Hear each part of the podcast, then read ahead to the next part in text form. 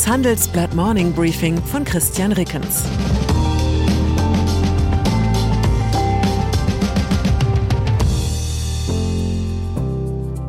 Guten Morgen allerseits. Heute ist Dienstag, der 28. Dezember, und das sind unsere Themen. Malus für Managed in Germany. Revolution in der Krebsmedizin. Kriegswarnung in Osteuropa.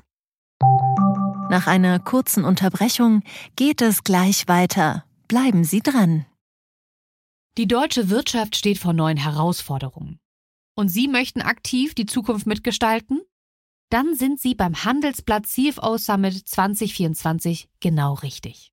Erleben Sie hochkarätige Speaker und CFOs renommierter Unternehmen wie Amazon, Google oder SAP. Seien Sie Teil dieses exklusiven Gipfeltreffens am 11. und 12. Juni in Düsseldorf. Mit dem Code Podcast sparen Sie bei der Anmeldung 15%.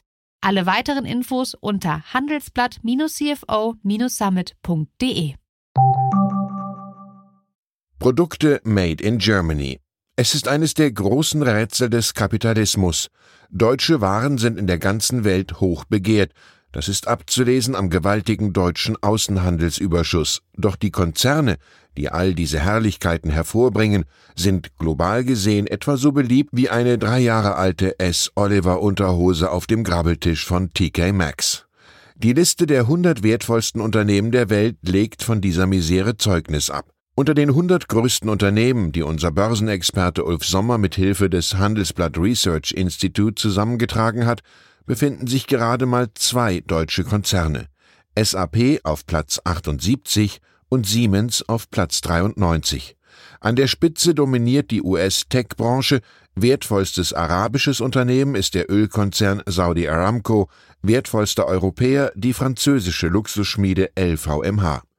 Expertinnen und Experten begründen die geringe Präsenz deutscher Unternehmen in den Top 100 gerne mit der hiesigen Dominanz der Industrie, der Investoren wenig Wachstum zutrauen.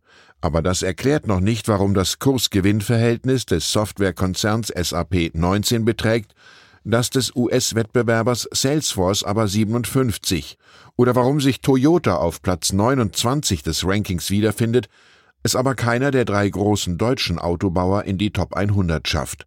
Und es erklärt auch nicht, warum sich der Wert des Industriegasspezialisten Linde vervielfachte, kaum dass er nicht mehr als deutsches Unternehmen firmierte. Fazit Made in Germany ist in der Welt ein Gütesiegel. Managed in Germany löst bei Börsianern offenbar Fluchtreflexe aus.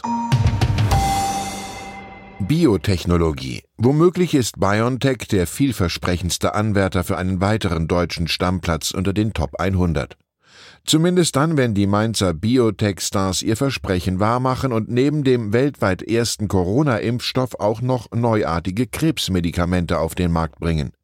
Etwas überschattet von der Corona-Pandemie bahnt sich in der Onkologie nämlich derzeit eine wahre Revolution an – Wissenschaftler rüsten körpereigene Immunzellen genetisch auf, um Tumore zu vernichten. Damit gelang bereits in mehreren Fällen eine Heilung von totgeweihten Krebspatienten. Noch gibt es viele Fragezeichen bei den neuen Krebstherapien, aber neben BioNTech stehen weitere deutsche Pharma-Startups bei dieser Medizinrevolution in der ersten Reihe.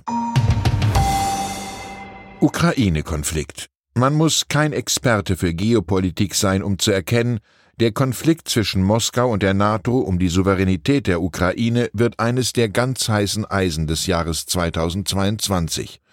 Ungewöhnlich deutlich hat der stellvertretende russische Verteidigungsminister Alexander Fomin am Montag westliche Militärattachés vor einem Krieg in Osteuropa gewarnt.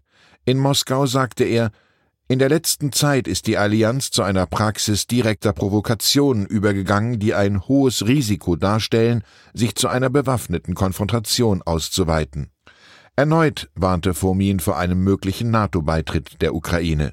Der Westen steckt in einem Dilemma. Am einfachsten wäre es, dem russischen Bedürfnis nach einem neutralen Cordon sanitaire in Osteuropa entgegenzukommen. Ein NATO-Beitritt der Ukraine steht ohnehin nicht auf der Tagesordnung. Doch je lauter das Säbelgerassel aus Moskau, desto weniger kann die NATO von ihrer Position abrücken. Die Souveränität der Ukraine darf nicht eingeschränkt werden, und diese Souveränität kann gegebenenfalls auch einen NATO-Beitritt einschließen. Fazit, aus solchen Konstellationen entstehen Kriege, die eigentlich niemand will. Nord Stream 2 für Deutschland ist die Lage besonders vertrackt, weil es mit Russland über die fertiggestellte, aber noch nicht in Betrieb genommene Gaspipeline Nord Stream 2 verbunden ist.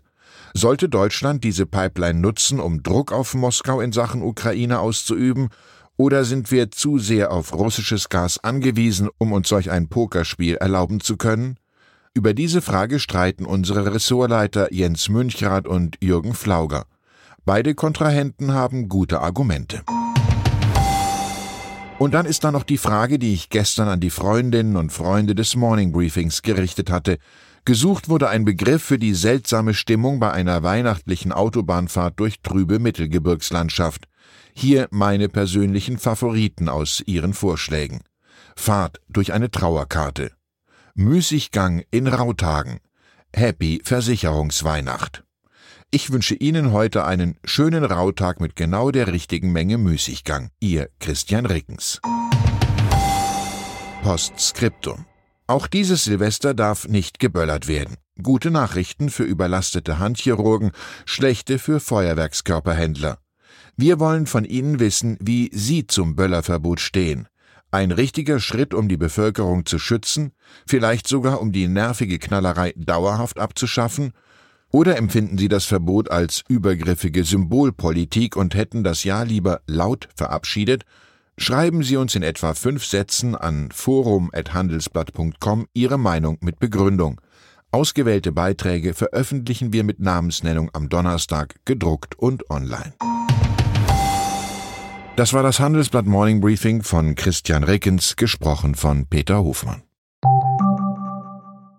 Die Welt steht vor gewaltigen Herausforderungen. Zum einen die Energiewende voranzutreiben und gleichzeitig den Klimawandel einzudämmen.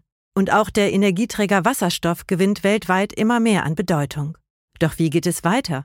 Erfahren Sie mehr auf dem Handelsblatt Wasserstoffgipfel 2024 am 12. und 13. Juni in Essen. Infos unter handelsblatt-wasserstoffgipfel.de. Mit dem Vorteilscode Wasserstoff 2024 erhalten Sie einen Rabatt von 15% auf die Tickets.